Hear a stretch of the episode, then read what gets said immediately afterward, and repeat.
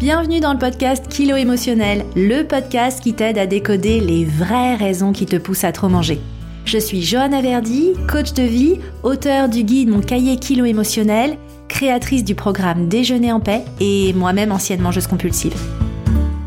Si la nourriture te rend dingue, si tu te jettes sur la bouffe à la moindre contrariété, si tu rêves de perdre du poids mais que tu es incapable de tenir un régime plus de deux jours ou deux heures consécutives, tu es au bon endroit. Avec ce podcast, je vais te montrer comment sortir de l'obsession alimentaire et faire la paix avec ton assiette et ta balance pour que tu puisses enfin consacrer ton énergie à ce qui compte vraiment. Hello et bienvenue dans ce nouvel épisode de podcast. Est-ce que t'as déjà eu le sentiment que si tu prenais pas un truc tout de suite, il y en aurait plus pour toi plus tard?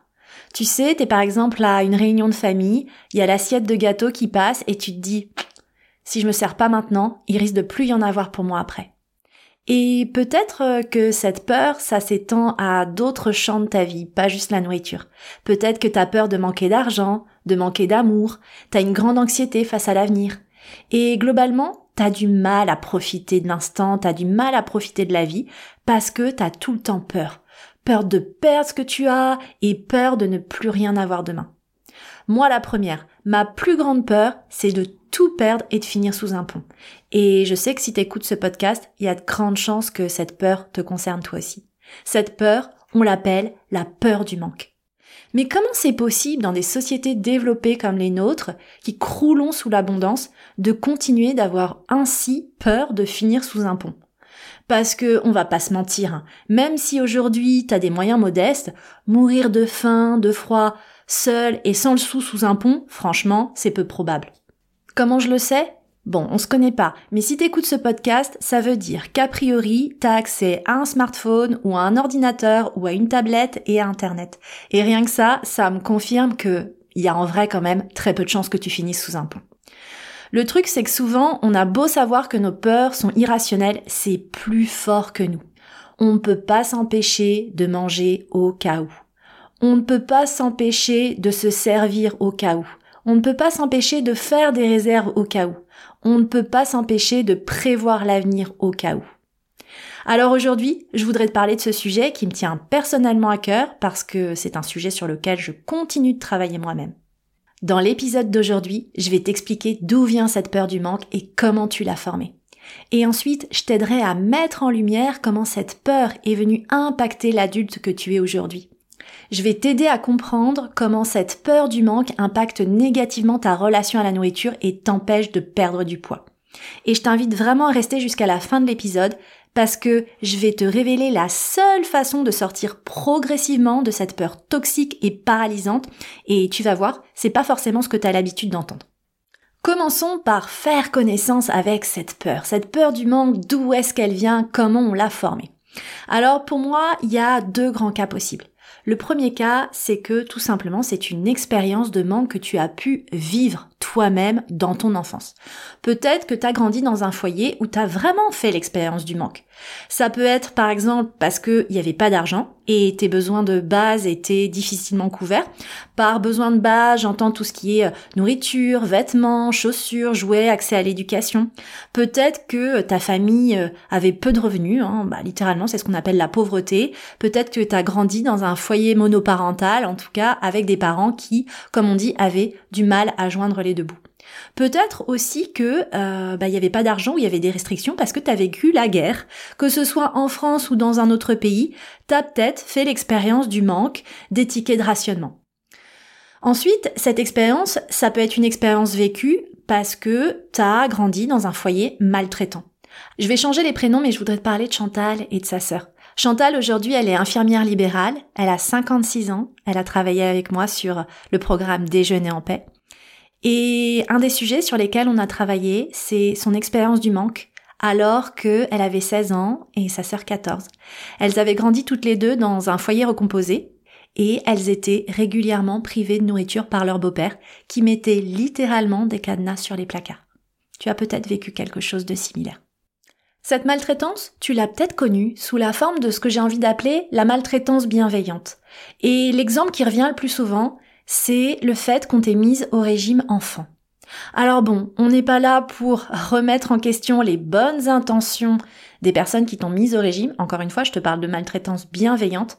Mais la réalité, c'est que dès le plus jeune âge, on a commencé à te restreindre. En t'imposant des menus différents, en te faisant des remarques sur ton poids, ton apparence ou ce que tu mangeais.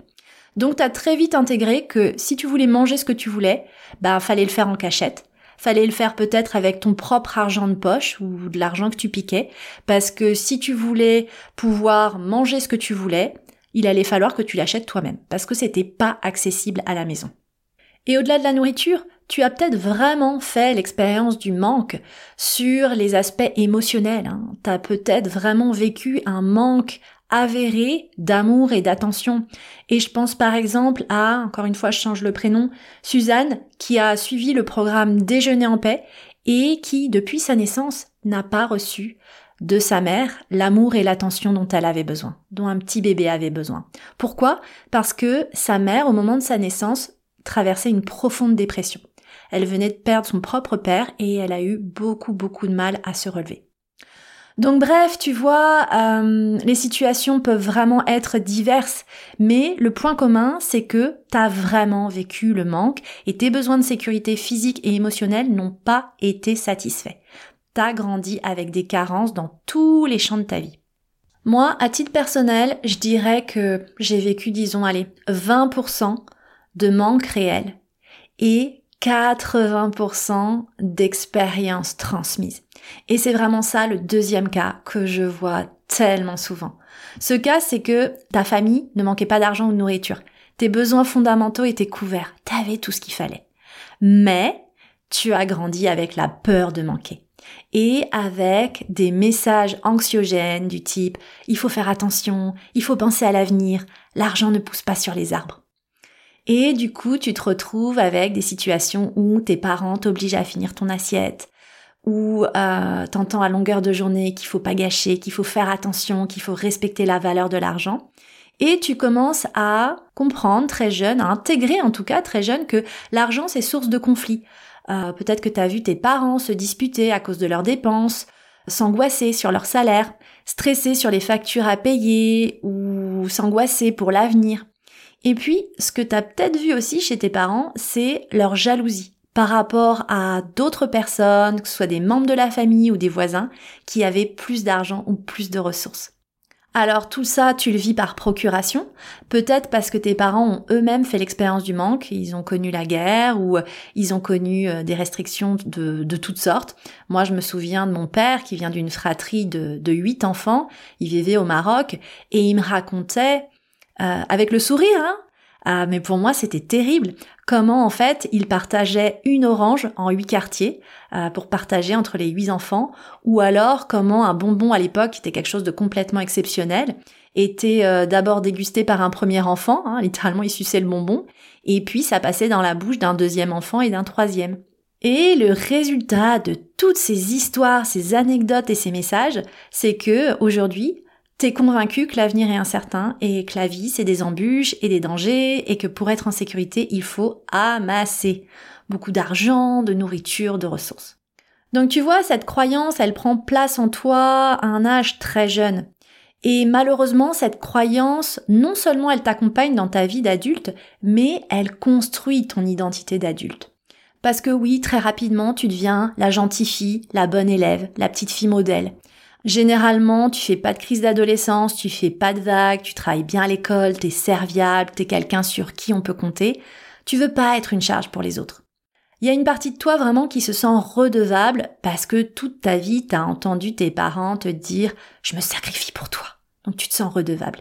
Et puis il y a aussi une forme de culpabilité dès que tu ressens une envie ou un besoin euh, tu te dis je devrais avoir honte d'avoir envie de telle ou telle chose, je suis égoïste. Parce qu'encore une fois, c'est peut-être des messages aussi que tu as entendus. Donc généralement, les années ont passé et t'as suivi des rails dans l'espoir de créer le sentiment de sécurité. T'as bien travaillé à l'école, t'as fait des bonnes études, t'as décroché un bon boulot avec un bon salaire. Ce qui se passe en toi en suivant ces rails, c'est que tu développes l'idée que tu dois tout faire bien et être là pour les autres, pour que les autres soient satisfaits et n'aient rien à te reprocher. Et puis, tu développes vraiment une approche transactionnelle de la vie. Si je fais ce qu'il faut et que je travaille dur, je serai récompensé et en sécurité. Et si on fait quelque chose pour moi, je dois rendre, souvent au centuple. Donc tu vois, c'est des mécanismes vraiment super profonds qui se mettent en place. Et du coup, t'es énormément dans le contrôle quand tu vis la peur du manque. Parce qu'au fond, t'as peur d'échouer, t'as peur de décevoir, t'as peur de pas être à la hauteur, t'as peur de pas y arriver. Hein tu ne peux pas t'empêcher d'avoir peur.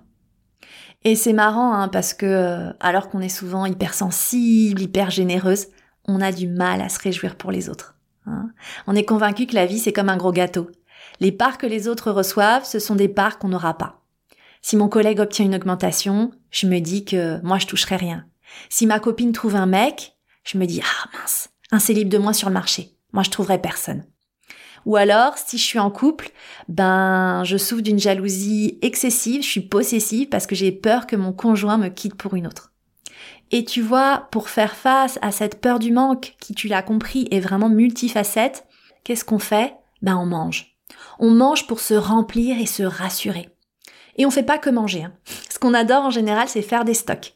Alors chez les mangeuses émotionnelles, il y a quand même des reines des lots promo. Hein. on achète, on achète en grande quantité parce qu'on sait jamais, on a toujours peur de passer à côté d'une bonne promo, d'une bonne occasion. Et c'est assez fou parce que généralement, on n'aime pas jeter, on n'aime pas jeter de la nourriture, on va pas aimer euh, jeter une conserve périmée, mais paradoxalement, l'idée de jeter la conserve est moins douloureuse que l'idée de ne pas avoir cette conserve disponible si jamais on en a besoin. Et du coup, parfois on se retrouve à jeter de la nourriture parce qu'on a trop stocké euh, juste au cas où. Notre peur du manque, elle nous fait aussi parfois acheter euh, des fringues bon marché ou des objets bon marché ou en solde qu'on ne portera jamais ou qu'on n'utilisera jamais juste parce que euh, c'est pas cher et qu'on veut pas louper l'occasion. Et j'ai vu ma mère qui, elle, a vraiment aussi euh, connu le manque, elle a été orpheline, elle était dans une fratrie de sept frères et sœurs. J'ai vu ma mère pendant des décennies, alors qu'elle était sortie de la pauvreté, cumuler une quantité massive de vêtements de solderie qui souvent n'étaient même pas à sa taille. Sa passion, c'était d'aller fouiller dans les grands bacs de tati et des solderies à Barbès et elle achetait comme ça des vêtements et des objets bon marché qui lui donnaient le sentiment d'être riche. Et comme c'était dans des bacs, souvent en fait, elle les essayait pas et en rentrant à la maison, elle se rendait compte que ça ne lui allait pas. Mais pour elle, c'était sa façon de répondre à la peur du manque. Et ce qui est paradoxal, et tu vas voir, hein, dans cet épisode, je te parle beaucoup de paradoxes, c'est que dépenser pour de la nourriture ou dépenser pour des vêtements ou tout ce qui est étiqueté choses utiles, c'est toujours ok. Mais par contre, dépenser pour soi, pour se former, pour prendre soin de soi, pour prendre une femme de ménage, c'est non. C'est comme si la dépense était autorisée, mais seulement sur certains usages, et nous, notre bien-être, c'est clairement pas une priorité. Du coup, ce qui nous rassure, c'est les frigos pleins et les placards qui débordent. Mais le problème, c'est que cette peur, elle est tellement profonde qu'il n'y a aucune quantité de provisions dans les placards, aucune quantité d'argent sur ton compte en banque, ou aucune quantité d'amour même exprimée par ton partenaire qui suffira jamais. Alors ton angoisse, tu l'anesthésies encore et encore en mangeant, et comme il y a généralement tout ce qu'il faut chez toi, bah il suffit d'ouvrir le placard ou le frigo. Et du coup, tu reproduis encore et encore les mêmes comportements. Tu vas manger par anticipation parce que tu as toujours très peur d'avoir faim, ça, j'en parle en détail dans l'épisode 11 consacré aux signaux alimentaires. Et puis, t'es toujours incapable de jeter de la nourriture, ça te rend malade. Euh, tu te forces parfois à finir des choses dont, dont t'as pas envie. Et ça, j'en parle en détail dans l'épisode 23. Pourquoi c'est si dur de jeter de la nourriture. La réalité, c'est que l'angoisse, elle est profonde. On est toujours là à imaginer le pire, à angoisser facilement, et paradoxalement, ça ne s'améliore pas du tout avec les placards remplis ou avec plus d'argent sur ton compte en banque. D'ailleurs, souvent, on a une perception contradictoire de l'argent. Une partie de nous en veut plus pour se sentir en sécurité, mais une autre partie de nous a intégré que l'argent, ça pouvait être le pouvoir, l'injustice, les conflits, les jalousies. Donc on a vraiment une relation ambivalente de haine-amour avec la richesse, l'argent et les gens riches. Et tu te reconnaîtras peut-être, mais moi pendant longtemps, j'ai souffert par exemple de culpabilité post-achat. C'est-à-dire j'étais tout excitée de m'acheter quelque chose, et puis une fois que j'étais revenue à la maison avec mon achat, je culpabilisais en euh, me demandant si euh, j'avais vraiment bien fait, si c'était pas une grosse bêtise. Et j'insiste sur le fait que ça ne disparaît pas cette peur du manque en ayant plus d'argent. Ça, c'est vraiment une illusion de croire que quand tu auras plus d'argent, tu auras plus cette peur du manque. C'est faux. Et peut-être que tu es comme moi aujourd'hui. Moi aujourd'hui, franchement, je manque de rien. Je suis vraiment dans l'abondance. Je gagne très bien ma vie. J'ai récupéré un peu d'argent de la vente d'un précédent appartement à Paris. Franchement, je suis à l'abri du besoin. Et paradoxalement, alors que j'ai jamais été aussi riche dans ma vie, j'ai jamais autant eu peur de perdre, euh, jamais eu autant peur de l'avenir. Aujourd'hui, je sais, je travaille dessus, vraiment, mon angoisse s'est déplacée sur le fait non pas de finir sous un pont, même si c'est un peu l'idée sous-jacente, mais de tout perdre. Hein. je suis montée très très très haut. Qu'est-ce qui se passe si je dégringole d'un coup? Donc tu vois finalement cette peur, elle peut continuer de t'accompagner malgré l'argent que tu as sur ton compte en banque. Ouais. L'angoisse, elle est généralement profondément ancrée. Et en plus, à ces mécanismes psychologiques viennent se superposer les mécanismes physiologiques. Parce que quand on a cette peur en nous, ben on a tout le temps ce mode survie qui est activé. J'en parle en détail dans l'épisode 6 consacré aux kiloprotection et il y a aussi un mini atelier qui est consacré à ce sujet, un atelier de deux heures qui est disponible à la demande. En fait, ce qui se passe, c'est quand tu tout le temps peur de manquer, ton corps, il a trop peur aussi du coup de se délester de ses précieuses réserves de graisse parce qu'à l'intérieur de toi c'est le danger permanent et ton corps il ne fait pas la différence entre le fait de mourir de faim et la peur irrationnelle de mourir de faim et donc ça entravera forcément physiologiquement tes efforts de perte de poids tout ça, faut vraiment que tu intègres que c'est un millefeuille. Hein. Il y a plein de circonstances qui viennent se superposer et plein de paradoxes aussi. Et le paradoxe ici, c'est que en plus surveiller son poids, hein, perdre du poids, tu vois le vocabulaire qu'on a, surveiller son poids, perdre du poids, c'est souvent associé à faire attention. Et quand t'as déjà fait attention toute ta vie à l'argent, à l'avenir, à ton image, à ton comportement de bon élève, à ton poids, ben en fait t'en as marre. Et une partie rebelle en toi n'a plus envie de se priver et de faire attention ou de penser à l'avenir. Cette partie de toi, elle sabote tes efforts parce que elle est en mode réaction, en mode opposition. Et cette réaction, c'est que euh, tu te lâches sur la bouffe pour, entre guillemets, te faire plaisir. Mais en réalité, c'est pas du plaisir. C'est juste une rébellion face à la peur profonde du manque et à l'expérience du manque. Et perdre du poids, fais attention au vocabulaire, perdre du poids, c'est perdre de la protection et de la sécurité, ce que généralement tu veux pas. Donc tu vois, dans ce millefeuille complexe de la relation au poids, ces paradoxes et ces contradictions sont vraiment vraiment à prendre en compte. Alors comment on fait? Comment on se libère de ces chaînes qui m'entravent et sabotent mes efforts, que ce soit en termes de perte de poids, mais aussi, tu l'as compris, dans ma relation avec les autres, à l'argent, etc. Ben, moi, je considère en fait que déjà, il n'y a pas de solution miracle. Il n'y a pas de solution miracle pour se libérer de ses peurs. Pour moi, se répéter des mantras, c'est ce que tu lis souvent, du type l'abondance est autour de moi, je reçois tout ce dont j'ai besoin, ça ne marche pas. en tout cas, pour moi, ça ne marche pas. Hein? Pour moi, c'est comme dire à un anxieux de se répéter que tout va bien, ou alors dire à quelqu'un qui vient de perdre son chien, euh, sois pas triste, c'est pas si grave. Hein. ce genre de mantra ou ce genre de petite phrase, pour moi, ça ne fait qu'invalider des sentiments qui sont pourtant bien valides. En revanche, il y a des questions puissantes à se poser. La première question à se poser, c'est est-ce que cette peur, elle est rationnelle ou irrationnelle? Ce qu'on veut, c'est se décoller de nous-mêmes et commencer à interroger nos pensées et à se rendre compte de ce qui se passe en nous. Est-ce que c'est ma peur du manque qui parle? Est-ce que ce sont les paroles de mon père, de ma mère que j'entends dans ma tête? Repense par exemple à ce gâteau qui passe devant toi. Est-ce que tu as vraiment faim et envie de cette part de gâteau?